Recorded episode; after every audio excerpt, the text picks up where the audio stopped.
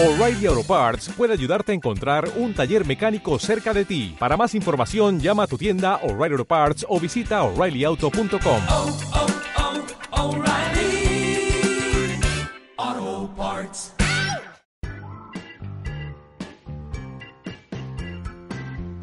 Buenas, bienvenidos a un episodio más del podcast Nómada Digital. Soy Carles de vivedistinto.com y hoy os traigo el resumen anual del 2020. Eso sí, deciros que estoy grabando esto a 15 de diciembre del 2020, con lo cual todavía faltan un par de semanas en las que no creo que cambie demasiado la cosa, pero podrían haber sorpresas. Avisaros de que probablemente este episodio sea bastante largo, porque ya lo he escrito, lo he puesto primero en, en papel, por decirlo de una manera, para poder tener claro todo lo que he hecho este año y me ha sorprendido que a pesar de tener la mm, idea previa de que ha sido un año perdido por todo esto de la pandemia, me doy cuenta que ha sido un año en el que no he parado de hacer cosas, en el que vais a alucinar con todos los cambios que ha habido en mi vida durante el año y en el que he viajado más de lo que me pensaba realmente. Es decir, Sí, he estado encerrado, como todo el mundo, en confinamiento durante varios meses, pero el resto del año me lo he pasado de arriba para abajo. Comenzamos con el año 2020 en Bali. En ese momento ya llevaba varios meses de viaje por el sudeste asiático con mi pareja, con Carla, y decidimos pues pasar el fin de año en Ubud, en la isla de Bali. Y ahí comenzamos una tradición que me gustó muchísimo, que quiero repetir cada año desde entonces, que fue la de ver la salida del sol el primero de enero. Mm, creo que fue como a las 3 o 4 de la mañana, todavía oscuro, nos fuimos a, una excursión en el que subíamos un volcán y ahí pues decidimos eh, ver, la, ver salir el sol desde la cima de un volcán y fue una maravilla. La verdad es que fue, fue un espectáculo en el volcán Batur, en, en la isla de Bali. Y ya os digo, es algo que quiero repetir este año porque pienso que es una muy buena manera de empezar el año. Bueno, una vez eh, estuvimos en Bali, donde pasamos varios, varios días en un sitio espectacular. Allí todavía funcionaba muy bien unos códigos que teníamos del Airbnb, entonces dormía en sitios muy guapos a precios muy baratos. Estuvimos y para que eso nos funcionase teníamos que coger más o menos largas distancias, a partir de 10 días o así. Y, en ese momento, a inicios de año, estábamos en un hotel en el que teníamos una habitación suite guapísima y en el que pagábamos muy poco. Y como habíamos cogido varios días, nos hicieron un upgrade gratuito a una suite de lujo y teníamos como una villa, un, un, pequeño bungalow, de, bueno, pequeño, de, pues de 60 metros cuadrados o así, con una cama gigante y una ducha espectacular al lado de la piscina, en el que, bueno, pues pasábamos ahí unos días de maravilla. En, eso fue en Ubud. De Ubud tengo muy buen recuerdo también de unos desayunos que me pegaba cuando me saltaba el ayuno intermitente o sencillamente cuando lo rompía, porque muchas veces pues decidía almorzar eso directamente de unos boles de frutas, de smoothie de frutas con un jugo de aguacate que era una pasada. A mí me, encantaba desayunar así porque era como que te sentías comiendo algo súper sano, que además estaba fresquito y entraba muy bien con el calor que hace en, en Bali. Y bueno, una, una maravilla. Ahí en, la, en Bali, aparte de hacer turismo y hacer varias cosas, una de las cosas que, que, hice a inicios de año fue un curso externo para Boluda. En Boluda eh, tengo varios cursos, ya sabéis que soy profesor externo de academias digitales de varias y en Boluda pues llegué a un acuerdo para publicar una versión reducida de mi curso Guía Online como negocio digital, que la verdad que funcionó muy bien y del que conseguí pues mucho buen feedback y muchos alumnos escribiéndome que les había gustado mucho. De hecho, el curso en sí todo esto que os voy a contar hoy, porque es larguísimo, lo tenéis también en las notas de programa y hay un artículo con enlaces a todo, ¿vale? Y os lo he detallado todo, con fotos, etcétera. Por si tenéis ganas de leerlo, mm, yo creo que puede ser interesante porque además ahí pues enseño varias eh, datos o varias fotografías que, que, creo que pueden acompañar muy bien este texto. Eh, lo que os decía es que el, el, curso de guía online como negocio digital funcionó súper bien y bueno, pues me llevó un buen ingreso a inicios de año y además pues reconocimiento de trabajar pues con una academia como la de Boluda de marketing digital donde estoy muy a gusto trabajando allí de vez en cuando y haciendo así colaboraciones externas. De Bali arrancamos a Nusa Penida, que es una isla como anexo que está al lado de Bali, eh, en la que se puede llegar por barco y en la que estuvimos también muy bien, porque nos pasó lo mismo que nos había pasado en Ubud que fue que encontré un sitio para dormir espectacular. Si el de Ubud era una caña, en Nusa Penida estábamos en una villa directamente para nosotros, que estamos estrenando, éramos los primeros huéspedes, con desayuno, eh, con desayuno incluido, pero que era un desayuno brutal, que nos lo llevaban ahí, bueno, era la hostia. Y ahí pues alquilamos una moto, estuvimos por, en Nusa Penida varias semanas. La verdad es que muy guay. Lástima que el tiempo que hacía no era del todo bueno y, realmente del mar no pudimos disfrutar mucho porque cada vez que o hacía mucho viento o nos llovía, entonces bueno, íbamos a ir trampeando. Pero el sitio, la verdad es que era increíble y al precio que estábamos, no recuerdo ahora mismo cuánto era, pero que a lo mejor estamos hablando de que pagamos 8 o 9 euros la noche los dos en una villa increíble, pues ya os digo, con, todo tipo de lujo que os podáis imaginar, desayunos brutales, en un sitio súper reservado, bueno, era una, era una pasada.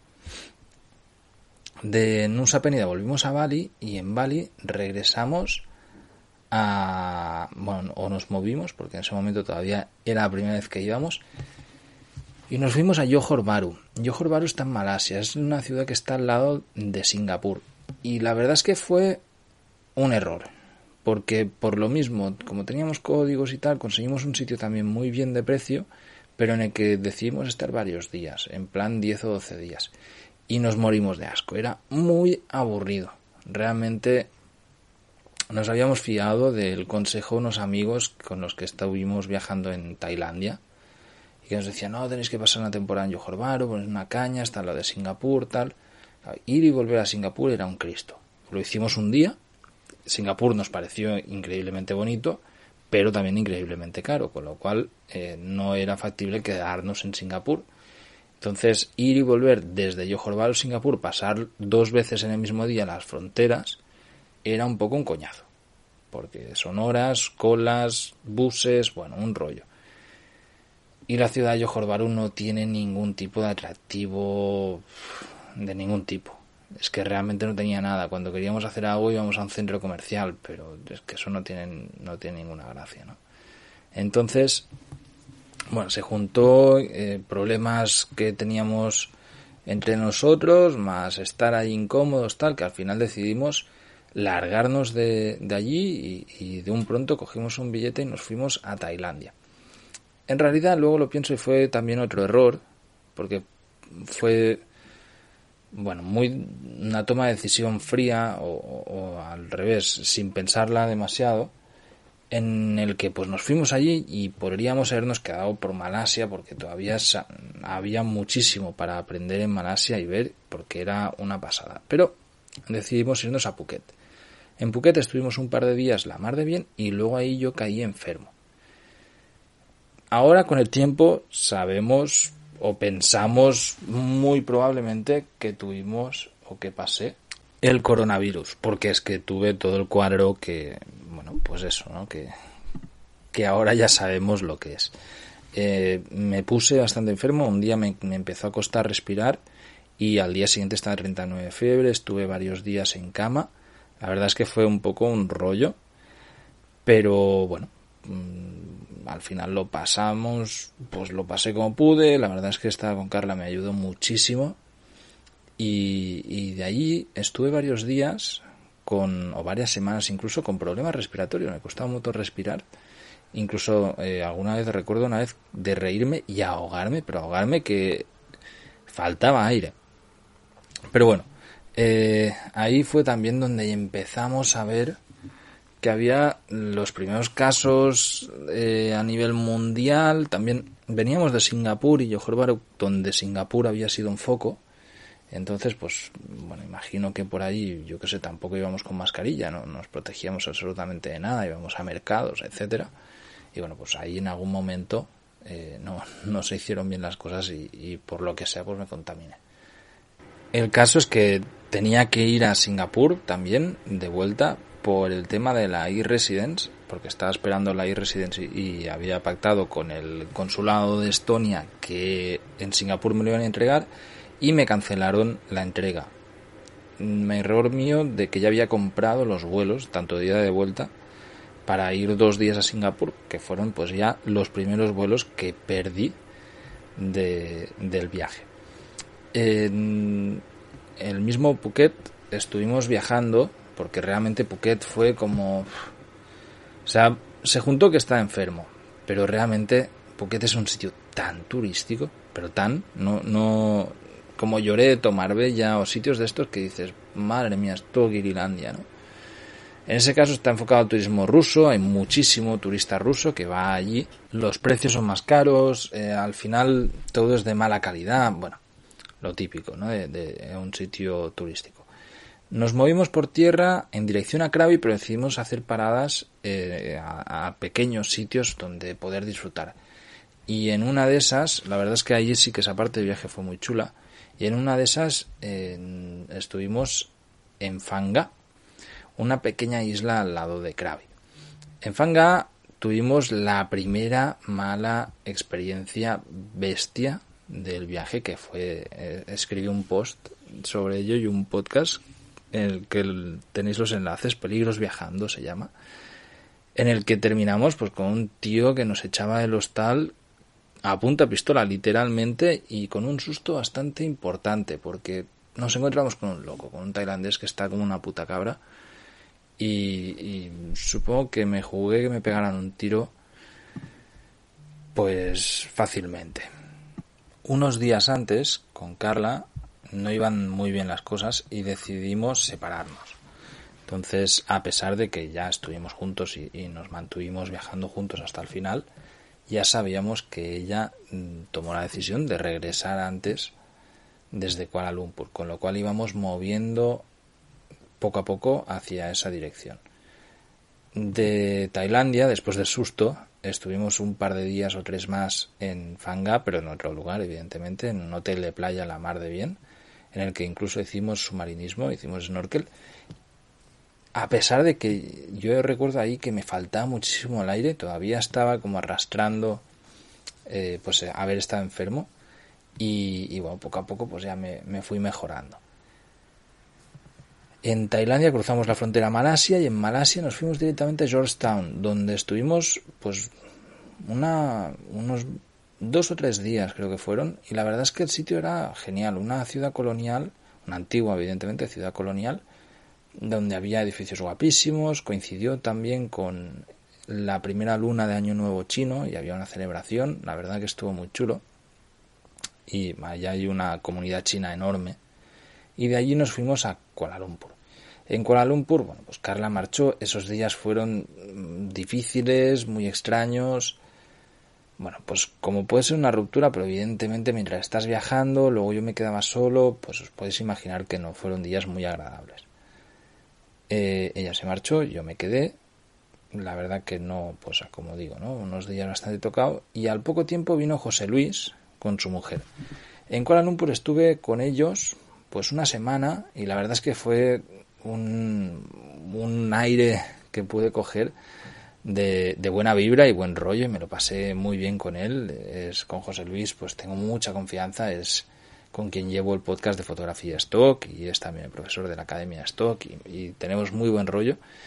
Y bueno, pues ahí estuvimos muy bien y luego nos fuimos a la isla de, Bor de Borneo con la idea de poder ver orangutanes en libertad cosa que no hicimos porque llovió cada puto día. La verdad es que el tiempo fue terrible, pero a pesar de ello, pues nos lo pasamos muy bien, estuvimos en varios sitios, conocimos a, un guía con el que estuvimos viajando por toda la isla.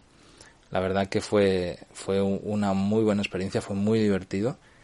y allí tuve la segunda mala experiencia que también me marcó el, eh, como mal rollo del 2020 que fue el que casi casi fui comido por unos cocodrilos.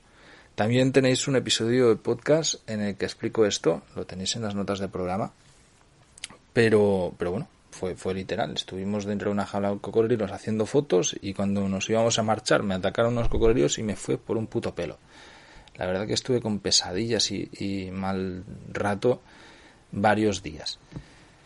Bueno, al final ellos se fueron, estuvimos otra vez en Kuala Lumpur y, José Luis y Marijose se fueron y me quedé yo solo en Kuala Lumpur varios días.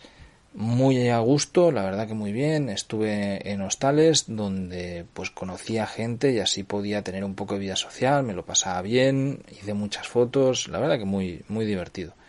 Y de allí me moví a Indonesia, decidí que había un billete barato, Kuala Lumpur ya estaba un poco saturado y decidí ir y volver a Indonesia, a la isla de Java. Aterricé en Yogyakarta, donde, bueno, pues, perdón, en Yakarta, donde es la capital de Indonesia, una de las ciudades más pobladas del mundo. Y ya cuando cogí el avión me di cuenta que eso del coronavirus cada vez se estaba poniendo peor. De Yakarta me moví a Yogyakarta, que es la, segunda ciudad de la isla, con la intención de ir a ver un volcán que estaba en, erupción en ese momento. Y bueno, pues no sé si es que soy idiota y me gusta el peligro, pero a mí me atraen esas cosas y la verdad que, quería ir a verlo de, un poco más de cerca. Eh, y además ir a ver a unas islas que hay allá alrededor. Bueno, cuando estaba ya llegando yo a Yakarta, empecé a seguir las noticias y vi que estaban cerrando todo, me iban cancelando el billete de vuelta que tenía en Kuala Lumpur y que están a punto de cerrar la isla de Java. Entonces decidí comprar otro billete y volar desde Yogyakarta a Kuala Lumpur el mismo día. O sea, compré un billete para la mañana siguiente y abortar el viaje. Con lo que perdí el otro billete que tenía de vuelta desde Yakarta a Kuala Lumpur. Una vez en Kuala Lumpur me fui a otro sitio donde, bueno, estaba viéndolas venir, no sabía bien qué hacer, porque yo todavía tenía billete de regreso bastante más tarde y estaba pues esperando a ver qué, pues eso, si, si me iba, no me iba, qué pasaba, me lo iban cancelando todos los días. Me puse en contacto con, con la agencia de viajes, con la compañía aérea y conseguí al final que me cambiaran el vuelo y cogí el último vuelo que salía de Kuala Lumpur y llegaba a Barcelona. Así que bueno, por lo menos decidí volver, pasar con la familia el confinamiento, porque ahí llevan pues apenas 3-4 días y la cosa parecía que iba a ir pues por un mes. Y efectivamente pues nos confinaron varios meses aquí en, en Barcelona. Yo lo pasé en casa de mi madre, donde bueno, pues estaba como todo el mundo, ¿no? Estaba bien, pero una situación muy extraña. Todos habéis vivido este 2020 que va a pasar a la historia, evidentemente, por el tema del COVID. Y al llegar decidí empezar a trabajar, ponerme al día. Creé el podcast en confinamiento dentro del podcast Noma Digital y empecé a amenizar el confinamiento con un podcast diario, mantenerme entretenido y trabajar como un cabrón. Trabajé lo que nunca había trabajado en abril y mayo superé las 175 horas de trabajo mensual y seguí en este plan varios meses. La verdad es que me vino muy bien porque puse al día un montón de cosas de proyecto, avancé muchísimo, incorporé nueva gente, organicé todo de manera mejor, pude tomarme el tiempo de revisar absolutamente todo. Bueno, eh, una de las primeras acciones que hice en el confinamiento fue poner todos los cursos a 30 euros. Bajarlo todo a 30 euros, a modo de tratar de dar un apoyo a la gente que quiere emprender o que quería empezar a vender fotos, preveyendo pues que se iba a armar una gorda en cuanto a la economía. Además, durante el confinamiento empecé a trabajar en la nueva Academia de Stock y en mayo lancé la nueva Academia de Stock un portal renovado, con nueva marca, nuevas funcionalidades y colaboraciones con los grandes del sector y que fue un paso adelante que marcó un antes y un después en todo lo que estaba haciendo. Por decirlo de otra manera, ordené la casa, organicé el negocio y dimos un, salto cualitativo brutal. también marcó un antes y un después, porque fue una manera de empezar a trabajar mucho más en serio y afianzar un proyecto que ya llevaba un par de años y con el que me sentía muy a gusto. Otra de las decisiones que tuve que hacer fue la de pausar la actividad de Club Nómada. Club Nómada, evidentemente, se había complicado todo un montón por el tema de los viajes. Los vuelos eran caóticos, nos era imposible conseguir nada porque constantemente están cancelando todas las tarifas, las aerolíneas. Bueno, era un Cristo. Entonces decidimos primero pausarlo dos meses y después tomé la decisión de pausarlo indefinidamente y dejar de cobrar la membresía a todos aquellos miembros, ¿vale? Esto, si hay alguien que lo está escuchando de los miembros, os mandamos varios correos y bueno, pues cuando reaperturemos y volvamos a comenzar a trabajar, pues se abonará el tiempo que teníamos en ese momento.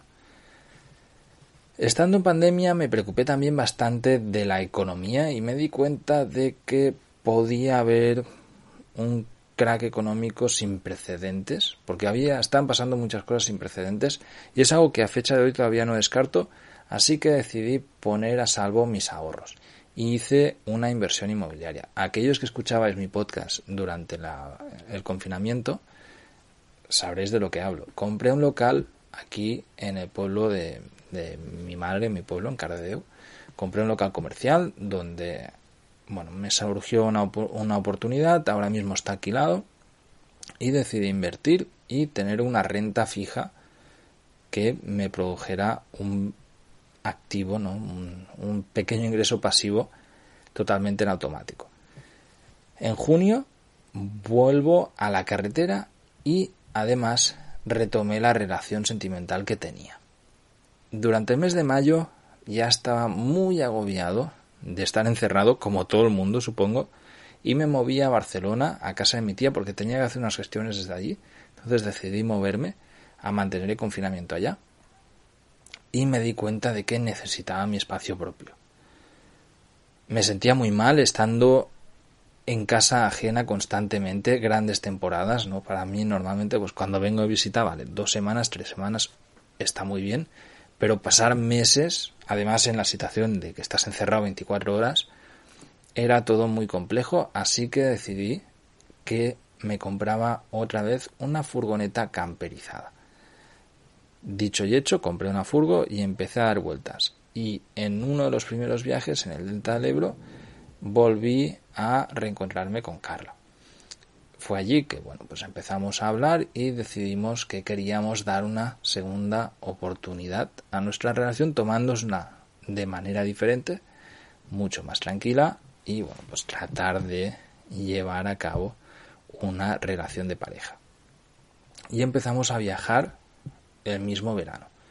Con la furgoneta estuve básicamente por España y por el Pirineo francés Tuve unos problemas mecánicos, tuve que apoquinar un montón de pasta y al final decidí venderla después de repararla, con lo que recuperé toda la inversión que había hecho, así que fue buena decisión. Cambié la furgoneta por la cueva nómada digital. Debo decir que mientras está la furgoneta estropeada y en el taller, hice también dos hitos. Ahora voy a ir con el tema de la cueva nómada digital. El primero fue que obtuve la e-residence de Estonia. Conseguí por fin mi residencia en Estonia y aperturé la empresa Lanza 100 junto con dos socios que tengo, dos amigos a los que tengo muchísimo aprecio, Pedro Suárez y Jan Bispo. Con ellos empezamos a crear el programa formativo Lanza 100 que lo vamos a lanzar a inicios del 2021, pero que ya está todo listo. Y es un programa formativo que diseñé junto con ellos para dar respuesta a todos aquellos que quieren emprender y no tienen ni idea por dónde empezar. Se llama Lanza 100 por una simple razón. En 100 días lanzas un negocio digital. En el programa pues se trata, y ya haré más explicaciones sobre ello, pero básicamente, y resumiéndolo muchísimo, se trata de un paso a paso calendarizado en el que nosotros estaremos ahí apretando a todos los participantes para que hagan su página web, desarrollen un negocio y sobre todo centrarnos en la estrategia, de manera que en 100 días salgan con el negocio preparado para estar en funcionamiento y sobre todo tengan una estrategia definida para hacerlo crecer. De esta manera ponemos una puesta a punto y enseñamos técnicamente cómo hacerlo todo y desarrollamos la estrategia para que no tengan errores en futuro y puedan ir haciendo crecer y escalando su negocio, sea este desde una tienda digital a una página de servicios, a una membresía, etcétera, etcétera. Como decía antes, vendí la furgoneta después de haberla reparado y mm, empecé a diseñar lo que era la cueva nómada digital. Seguía con la idea de que necesito un espacio propio en el que pasar pequeñas temporadas, en el que poder estar, pues eso, pequeño tiempo disfrutando y en el que sentirme muy a gusto y además tener un ingreso, pues, que se autosostuviera, por decirlo de una manera, ¿vale? No, no era necesario en este caso que te hubiese yo un gran ingreso, pero sí que fuera algo autosostenible que no me repercutiese en un gasto mensual. La decisión de comprar un apartamento la tomé en verano, lo empecé a ver en septiembre y en octubre ya lo encontré. Una vez eh, lo encontré, pues tuve que pasar un proceso que duró más o menos dos meses y ha sido ahora en diciembre que ya se ha materializado. Los que escucháis el podcast ya habéis escuchado hablar de la cueva nómada digital. Estoy muy contento de ello. Hace un par de semanas grabé un podcast en el que explicaba que ya por fin lo tenía. Y es algo que durante el 2021 pues me va a llevar bastante trabajo. Voy a ponerlo todo bien en orden para que esté operativo. Mientras estaba esperando a que se materializara el tema de, la cueva nómada, decidí aprovechar el tiempo y escribir y publicar el libro Nómada Digital, La Libertad del Siglo XXI.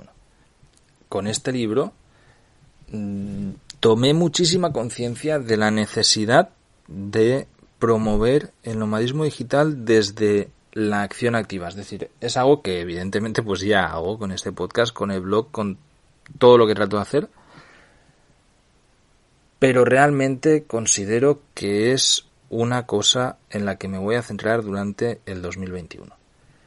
Bueno, publiqué el libro que sale el 20 de diciembre, está en preventa actualmente y todavía en unos pocos días vamos a ver cómo ha funcionado la preventa y va a salir ya en, físico, en papel, y que esta vez publiqué de nuevo en Amazon, pero además lo traduje y corregí.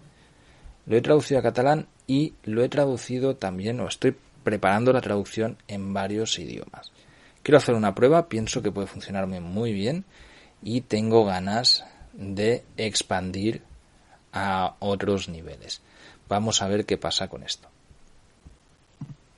Además, con la reacción del libro, tomé conciencia también de que quería hacer nuevas cosas y que para ello necesitaba más tiempo y organización. Así que decidí ampliar el equipo de trabajo y contratar un nuevo project manager.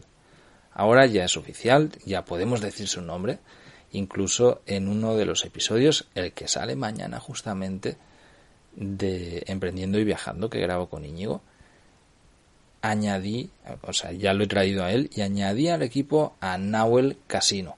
Mañana puedes escuchar la entrevista que le hacemos, ¿vale? Este es el nuevo Project Manager transversal de todos mis proyectos y me va a ayudar a hacer crecer todo esto. Pero sobre todo me va a ayudar a arrancar Tribu Distinto. Tribu Distinto es un proyecto muy ambicioso que casi casi se convierte en un propósito y quiero convertir un espacio muy asequible para todos aquellos que quieren vivir la vida de manera diferente, ya sea no más digitales, emprendedores digitales, gente que busca libertad financiera o personas que sencillamente quieren salirse de esta sociedad y vivir la vida a su manera. Para todos ellos, constantemente me doy cuenta que recibo muchísimos mensajes de es que no me atrevo, es que no sé cómo hacerlo, me encantaría hacerlo, pero no sé cómo, cómo me ayudas, por favor, guíame, etcétera, etcétera. Entonces, pienso que crear este espacio común donde dar esta información, donde apoyarnos unos a otros para que esto suceda, a un precio súper asequible, como puede ser 5 euros al mes o 50 euros al año, es una herramienta súper poderosa. Y tengo ganas de empoderarme y llevarlo a cabo. Es en lo que voy a centrar mis esfuerzos durante el 2021 en esto y en cosas relacionadas a esto que poco a poco iré desvelando y para ello pues considero que necesitaba ayuda. Es por eso que, bueno, pues decidí ampliar el equipo y buscar ayuda para llevar a cabo todo esto. Dicho esto, además de todo lo que acabáis de escuchar, también he comenzado el nuevo podcast Emprendiendo y Viajando con Íñigo Mendia, con el que sacamos un contenido espectacular, me encanta lo que estamos haciendo con él allí, y que de momento publicamos tanto en el podcast del Cómo Trabajar como en el mío este, pero que está gritando, está pidiendo a gritos un nuevo espacio propio. Vamos a ver, pero supongo que durante el 2021 es algo que también va a suceder. Y hoy, día 30 de diciembre, se supone que estoy viajando a Costa Rica es algo que tenía que hacer desde hace tiempo. Yo ya tenía la necesidad de cruzar el charco y huir del invierno. Para los que me conocéis sabéis que a mí no me gusta frío. Y estaba barajando muchas opciones. Quería ir a Nicaragua, pero no había la posibilidad porque está el tráfico aéreo cerrado todavía el país. Entonces, al final, después de mirar mucho qué hacer, decidí que viajar a Costa Rica y cruzar por tierra a Nicaragua iba a ser la mejor opción. Así que voy a empezar el año en Centroamérica. Quiero volver a Nicaragua, quiero encontrarme de nuevo con la gente, solucionar cosas que tengo ahí pendientes y sentirme un poco en casa para más adelante ver cómo arrancar todo el tema de la cueva nómada digital y empezar a empoderarnos en este sentido. Dicho esto, ahora sí ya hemos terminado la de cosas que hemos hecho. Este año evidentemente ha sido muy raro en cuanto a gastos y horas trabajadas. Han habido muchos menos gastos de los que yo tenía estimados, sobre todo en el tema de los vuelos, porque a pesar de que he perdido varios vuelos, no he hecho ni pues ni la mitad de lo que tenía planificado. Yo me pensaba todo el verano estar volando arriba para abajo sobre todo aquí por Europa, y terminar el año pero con otro pedazo de viaje que al final no se ha dado. He gastado a fecha de 15 de diciembre, y ya lo actualizaré en el post, pero no creo que varíe demasiado, 8.479,43 euros. Y esto incluye el vuelo que acabo de comprar de ida y vuelta de 400 y pico de euros, casi 500, a Costa Rica y el seguro anual que acabo de comprar con Mondo que me ha salido súper bien de precio. Evidentemente de mi presupuesto de 14.400 euros me ha sobrado pues casi la mitad.